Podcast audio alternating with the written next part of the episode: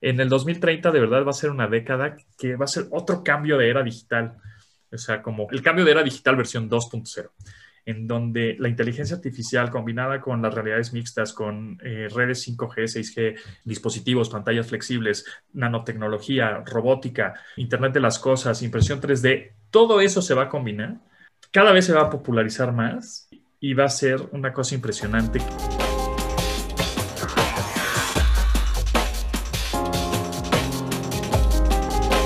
Bienvenidos a Digitalízate. Hoy hablamos con José Antonio Pontón, conocido de muchos por su programa en radio y televisión.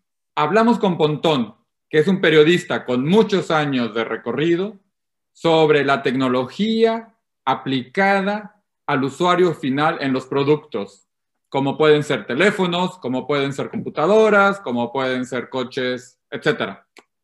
José Antonio nos dice que estamos en el propedéutico de un cambio revolucionario que veremos alrededor del año 2030. La vida a partir del 2030 será completamente diferente a lo que tenemos ahora. Y nos invita a que nos vayamos preparando. Los invito yo, por mi cuenta, a que escuchen esta conversación extraordinaria que tuvimos con Pontón. Bienvenidos.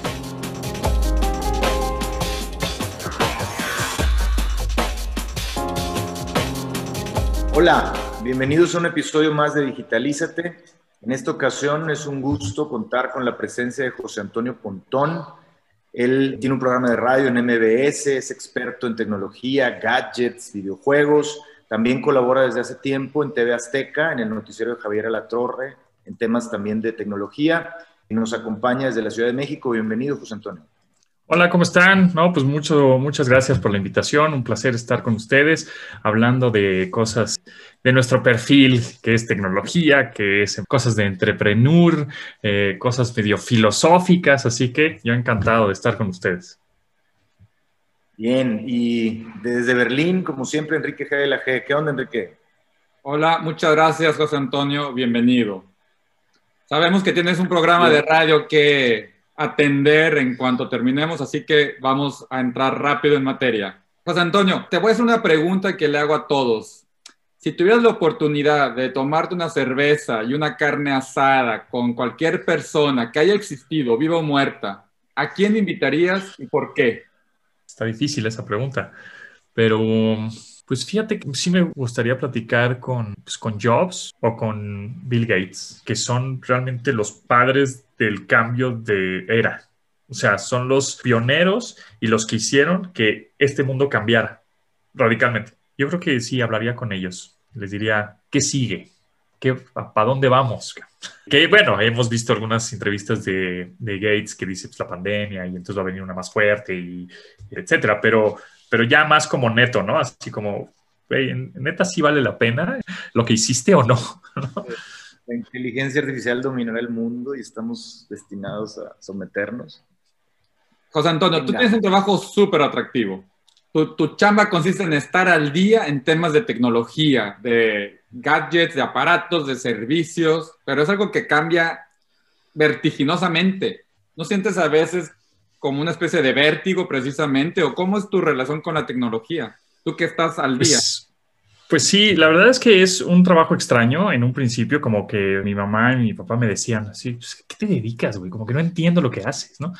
Pues es que así como hay periodistas y que dicen los deportes, ¿no? Periodistas especializados en deportes, pues yo soy un periodista especializado en tecnología. Entonces tengo que estar justamente, como dices, al día de todo lo que pase, en, más enfocado ahorita en tecnología de consumo, aunque más o menos tecnología empresarial y eso, bueno, más o menos ubico, pero estoy más para la tecnología que todos nosotros utilizamos una laptop, un mouse, un micrófono, un teléfono celular, posiblemente un smartwatch, una pantalla inteligente, servicios por streaming, o sea, ya la tecnología nos rodea. Eh, redes sociales, tenemos una vida online, una vida offline que están totalmente ya mimetizadas ahí. Entonces, de pronto, no hay que pedir nunca la capacidad de asombro. O sea, hay unas cosas que es, ¿qué, ¿qué, es eso, no? Por más que, ay, eso ya lo conozco, eso ya lo vi. Es impresionante el, el que la gente, o sea, que tú puedas conectarte, tú estás en Berlín y yo estoy en la Ciudad de México y, ¿no? Y, estamos y es impresionante. Y creo que si la pandemia nos hubiera tocado en los 80, sin Internet, nos hubiéramos matado, ¿no? O sea, no sabría qué hacer. Por lo menos con la tecnología ahora podemos seguir chambeando, ¿no? Mucha gente siguió trabajando desde sus casas y no hubo problema alguno. Entonces, de pronto sí es algo eh, sorprendente. También hay que entender de manera, pues yo creo que no sé si filosófica, que la tecnología no es buena ni mala, es como se use. Entonces, ahí está, y la intención que tiene el humano es si aportar cosas de valor o hacer un software que ayude a algo o un robot que ayude a otra cosa, inteligencia artificial, o hay otros, otras gente, los malandros digitales, pues van a ser, con esa tecnología van a tratar de defraudar gente, de, eh, de engañar, de, ¿no? de, muchas cosas malas. ¿no? Entonces, de pronto sí es como que te abruma decir, híjole, ahora ya tengo una vida online en donde tengo que también estarme cuidando, pero también va avanzando y, ya cuál es la nueva función. Si tengo que pertenecer a mucha gente que dice, tengo que pertenecer, entonces tengo que conocer y tengo que, ya salió una nueva función, la tengo que usar, o ya salió un nuevo videojuego, ¿no? De moda, ¿no? Fall Guys o este, el eh, Among Us, que fueron los juegos del 2020, ¿no? Entonces tengo que pertenecer y tengo que jugar. Y entonces el juego es un pico de una semana o un mes y, se cae. Ya después ya nadie lo pela. Pero entonces es parte de ese mismo ambiente o los mismos likes, ¿no? O sea, puede pasar, ¿se acuerdan de una red social que se llamaba Vine? que era este, también un poco como ah, videos cortos, ¿no? Y gente que invirtió muchísimo tiempo y dinero y mis likes y mis followers, y de un día a otro, ¡pum! Adiós. Entonces, como que no, no, no nos debemos fijar tanto en esos likes o seguidores o tanto, sino más bien es la calidad de ese contenido que subas y que aportaste, le aportaste algo a alguien o a muchos, a los que sean, ese conocimiento o ese que compartiste algo de conocimiento, si te dieron like o no, pues ya, eso es lo de menos, tú lo compartiste y, y vas a trascender con respecto a eso. Entonces, eh, de un día a otro igual nos pueden decir, ¿saben qué? Instagram, ya, adiós, adiós a los likes. Y ahorita justo estaban haciendo experimentos, ¿no? De ya no se ven los likes y puta, la gente traumatizada. ¿Cómo? Entonces ya no soy popular. Pues es que justamente por eso lo están haciendo, ¿no? Porque hay, hay gente que nada más se basa en eso y debemos entender que es como la vida online es como una extensión de nuestra vida offline. O sea, offline no estamos caminando por la calle y la gente nos está diciendo, ¡uh, uh te ves bien! ¡Wow, está increíble! O sea, ¿no? Y te comenta la gente, te grita en la calle, ¡uy! Pues no, ¿no? Entonces, exacto, entonces es más bien como tú subiste algo a la red, si le sirvió a alguien, adelante. Y, y también tener cuidado con lo que subes, porque mucha gente nada más escupe inmediatamente lo que piensa y bueno, sabemos perfectamente que el Internet no olvida entonces ahí se queda por siempre y después de años puede salir otra vez a relucir o puede ser usado en tu contra, ¿no? Entonces siempre hay que pensar unos segundos, ni siquiera horas o minutos, unos segunditos, 30 segunditos de eh, si estoy seguro de publicar esto, mejor me lo quedo para mí o lo comento de manera offline con mi familia, con mis amigos, con gente que puede ser que entienda este humor que traigo hoy o, que entienda el contexto de lo que estamos hablando, porque de puente se puede malentender y pues cuántos problemas hemos visto de ya sea influencers, políticos, celebridades, que luego ponen o suben cosas que luego se pueden arrepentir. ¿no? Exacto. Este, oye, José Antonio, y bueno, tú que estás tan cerca de lo nuevo en Internet, en redes sociales, en apps y en gadgets. Y, quisiera hablar en gadgets, seguro has sido y has estado muy en, contacto con CES y todos estos nuevos gadgets. Oye, si te tuvieras este, ahorita en este 2021 transición de la pandemia a la nueva era post pandemia, pero en una isla que tenga energía eléctrica, e Internet, ¿qué tres gadgets te llevarías de los más este, fascinantes, sorprendentes que has visto? Bueno, de pronto esenciales, pues ahorita ya lo, esencial es un teléfono celular y una laptop, pero gadgets así creías, wow, esto es una innovación brutal y está increíble. Me parece que las pantallas flexibles o enrollables, sí es como, órale, esta es una gran tendencia. Y no igual, no es que la traigamos en la mano o, o no es porque existan estas pantallas flexibles, van a dejar de existir las otras, van a coexistir, pero aplicadas a industrias de comercio, aplicadas a un estadio, aplicadas a, centros comerciales o a tiendas, pantallas flexibles van a decir, es una locura, ¿no? Entonces creo que eso, eso es increíble.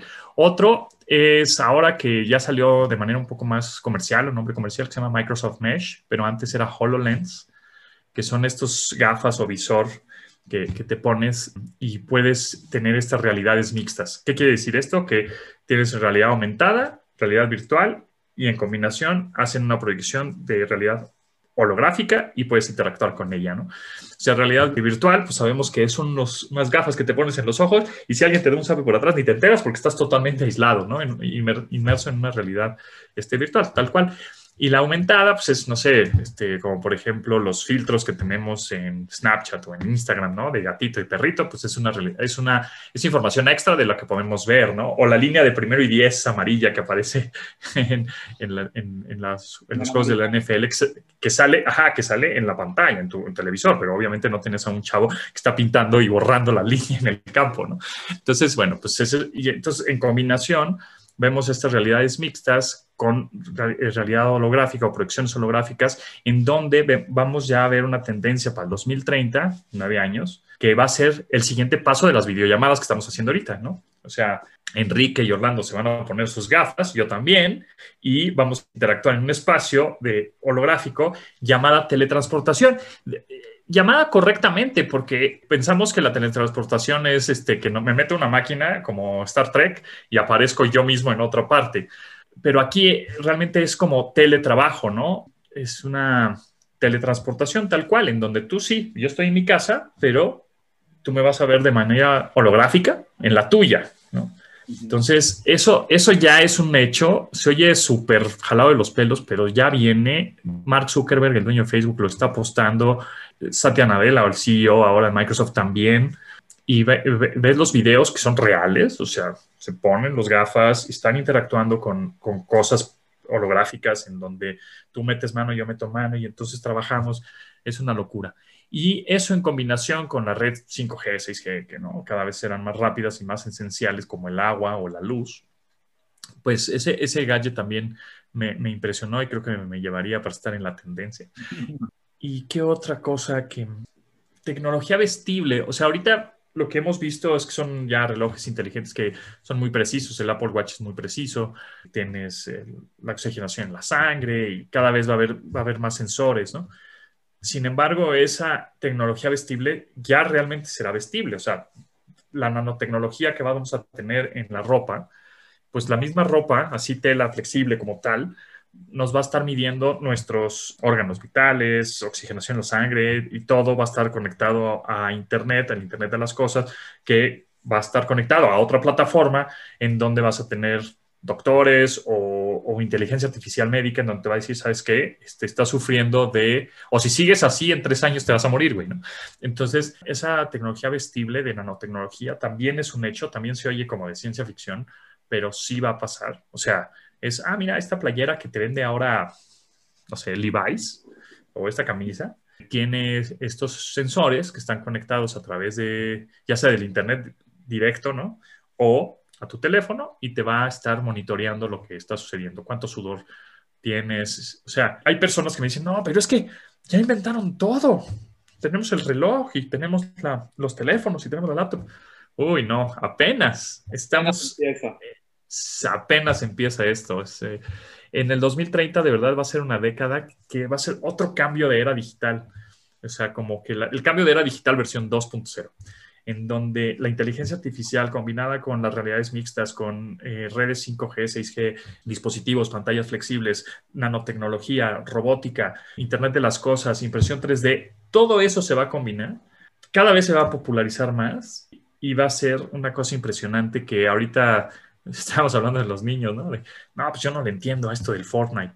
Pues así, en nueve años, nosotros mismos vamos a decir, puta, no entiendo nada. ¿Por qué la inteligencia o mi asistente virtual me está diciendo esto cuando no es cierto? No, o sea, no lo vamos a entender. Entonces, el chiste de estos próximos 10 años, del 2021, 2030, 2031, es nuestro propedéutico, es ir comenzando a pensar lo que puede pasar y a estudiar y a aprender, porque si no lo aprendemos ahorita, nos va a costar muchísimo trabajo entenderlo en el 2030. Mm. Tú como periodista tienes que hacer reviews y hacer recomendaciones de aparatos, de servicios para el usuario final. Quería entender cómo es en México o en Latinoamérica todo este mundo de las recomendaciones. Yo vivo en Alemania, como sabes, y aquí hay una fundación que intenta mostrarle al consumidor final las recomendaciones lo más objetiva posible. En Estados Unidos tienes instituciones muy sólidas como Wirecutter, que es de The New York Times, o tienes The Verge, que es este otro blog con recomendaciones, donde se hace fact-checking y todo. ¿Cómo es en México? ¿Hay alguna fundación? ¿Hay algún organismo? ¿Qué, qué se ha instrumentado para, en favor del usuario? Pues en realidad hay muchos reseñadores, ¿no? Creadores de contenido que hablan del, del gadget como tal o del teléfono. Eh, generalmente en México hay muchos youtubers o te digo, creadores de contenidos que hablan únicamente de teléfonos y no hablan de tecnología. O sea, hablan, ah, pues este teléfono tiene tantos megapíxeles de cámara y, ¿no? y funciona bien y ya. Pero no hay como creadores tanto de, contenido de tecnología en general, o sea, tecnología que ayude a gente con discapacidad, por ejemplo, o hablamos de grafeno, ¿no? Este material del futuro, etcétera. Entonces, en México hay estos creadores de contenido que se dedican a hacer más bien el clic rápido, ¿no? Para generar dinero a través de la monetización de YouTube, que son, hablamos de celulares, hablamos de tips y de trucos, que también lo hago, o sea, pues, es, importante también conocerlo, pero no, no se habla más, de, más que de, que de ahí, ¿no? Y lo están los youtubers también o creadores de contenido de videojuegos o streamers que están ahí metidos. Y por otro lado, pues podría ser la Profeco, ¿no? Que podría ser en su revista El Consumidor, pues hace algunos reviews de lavadoras y de licuadoras y de laptops y de todo en general. ¿Tiene impacto o no? Pues no del todo, porque me imagino que tienen muy buena idea, muy buena intención. Yo conocí alguna vez al, director ahí de, la revista y sí hizo cambios muy interesantes, más como friendlies, más amigables para todos, y, pero pues de pronto ya se cayó y, ya la gente no, no, le hace mucho caso a este tipo de recomendaciones un poco me imagino por la burocracia que existe, ¿no? Como es, es gubernamental, entonces debe ser un pain trabajar con, con, esa, con esa burocracia y entonces ya lo dejan como muy cumplidor, ¿no? Ahí se quedan. Le deberían echar muchas más ganas, contratar gente preparada, productores de verdad, este, editores de revistas de verdad y no reclutar a cualquier persona. Me imagino pues que no hay dinero suficiente para pagarle a alguien más profesional, etcétera, ¿no? Pero en realidad pues está eso como de manera de eh, gubernamental. Y ya, todo lo demás es buscar en Google. Muchos mexicanos buscan eh, reseñas de personas que viven en Estados Unidos que hablan español o de españoles que están en España o de Latinoamérica, ¿no? Entonces, este y al final entonces depende de tu relación con las marcas, básicamente. Sí, pues sí, en realidad las marcas se interesan en ti porque empiezas a tener ciertos números en tus redes sociales, en tus, ¿no? o tienes un programa, etcétera. Digo, yo llevo 18 años en esto y ya de alguna manera, pues a partir de, de ahí que nadie, no, era nadie en, el mundo, ¿no? Hace 18 años, pues poco a poco pues, te van reconociendo y vas a decir, ah, mira, pues préstale un teléfono a este compadre, a ver cómo lo hace, ¿no? Entonces, cuando empiezas a tener números en redes y eso, pues las marcas te empiezan a hacer más caso y te empiezan a mandar teléfonos que por lo general son prestados, o sea, no es que, ah, tómate los regalos, ¿no?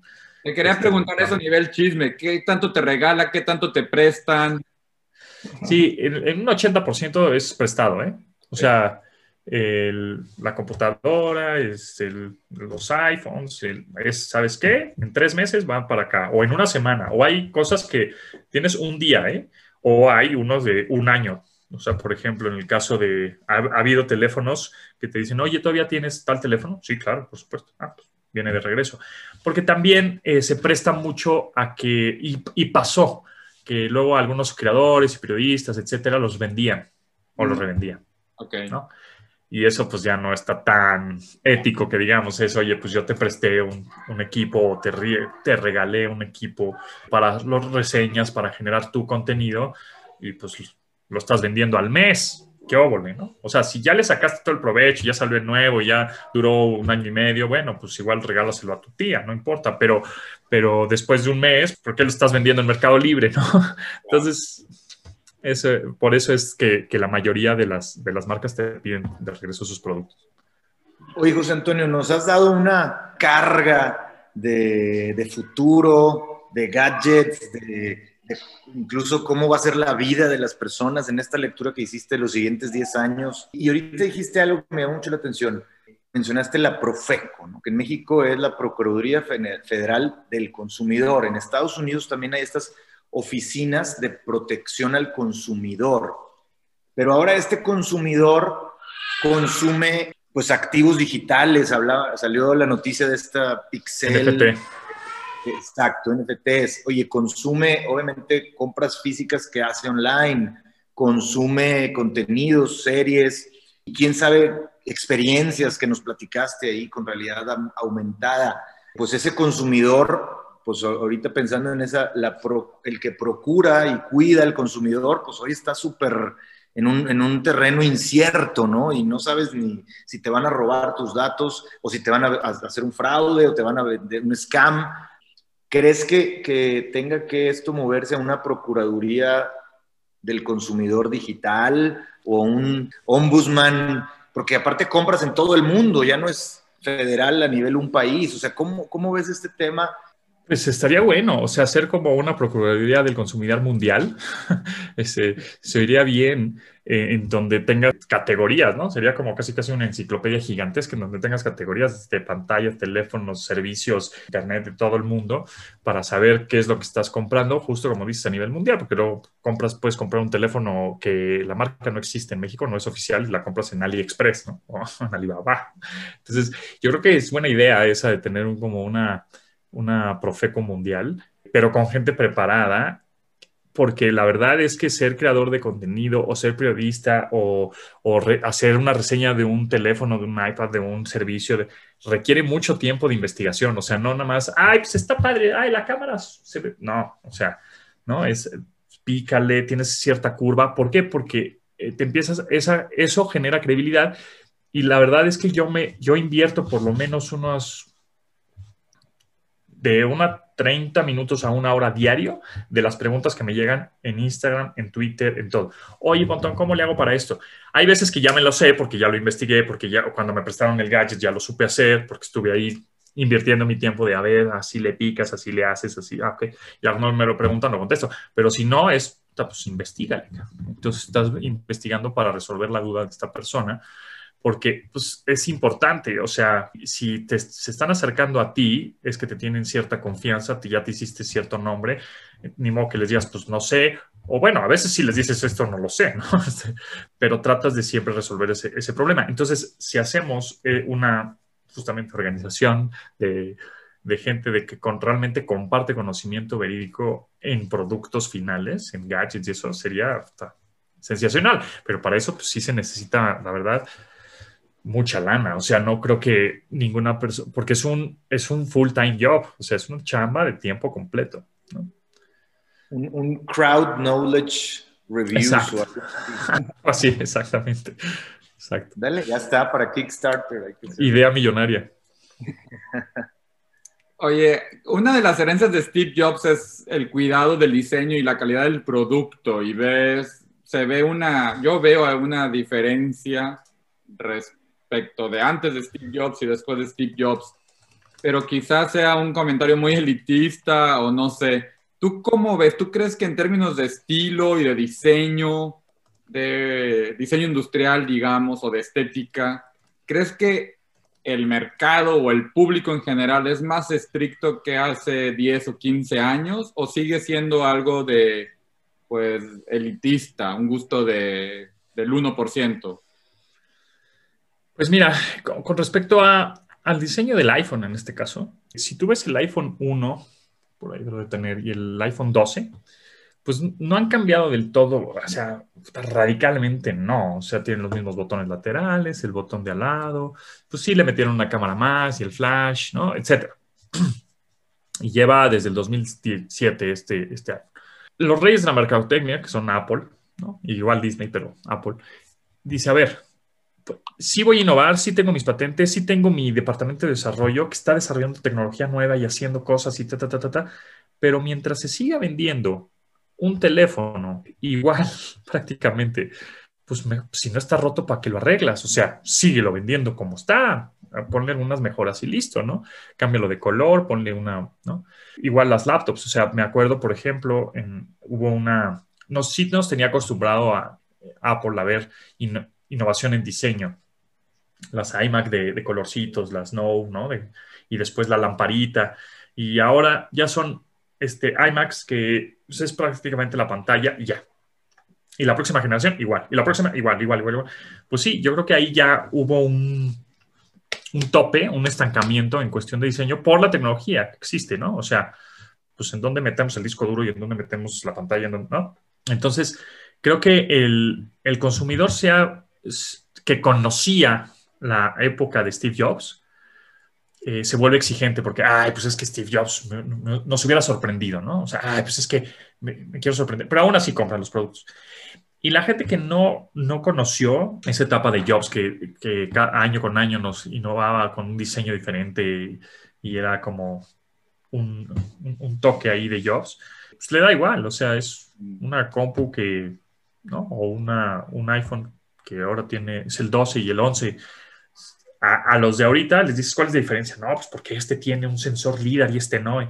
A los de antes son iguales, ¿no? Para ellos son iguales. Entonces, pues el, gusto de la gente es, sí se vuelve exigente, pero aún así lo compra y tan compra los productos que Apple es la empresa pues mejor valuada del mundo, con, ya siendo trillonaria, y cada vez tiene más lana y va a sacar nuevas cosas. Eso, eso estoy seguro. O sea, no se va a quedar con el, somos una compañía que nada más hace computadoras y iPhones. No, y iPads. No. Va a empezar a, hacer otro tipo de cosas. ¿no? El coche, por ahí dicen. Pues, cuando iba, o sea, la gente que, que tuvo un iPod, sí exigía, bueno, pues ya hazlo teléfono, al iPod pon un teléfono.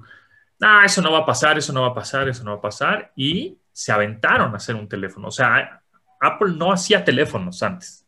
Y ahorita ya estamos acostumbrados de que, ah, pues Apple hace teléfonos. Pues en 10 años va a decir, ah, pues Apple hace coches. ¿no? Y se nos va a hacer normal, ¿no? Casas o a ver qué. Exacto. ¿crees que haya aumentado el consumismo con los gadgets que ya ves que tienen una identidad? Veía un caso de un chavito que traía sus earpods, o bueno, con cable, pero el cable no conectaba con nada. Era como que a lo mejor no ah. tenía el recurso para comprar el teléfono, pero traía los audífonos y metidos así como que en su sweatshirt para pertenecer a, tengo mis, mis audífonos, hace, hace años, ¿no? ¿Crees que, que, el consumismo esté aumentando por este poder de, y sentido de pertenencia de, de las empresas que hacen estos gadgets? Sí, claro.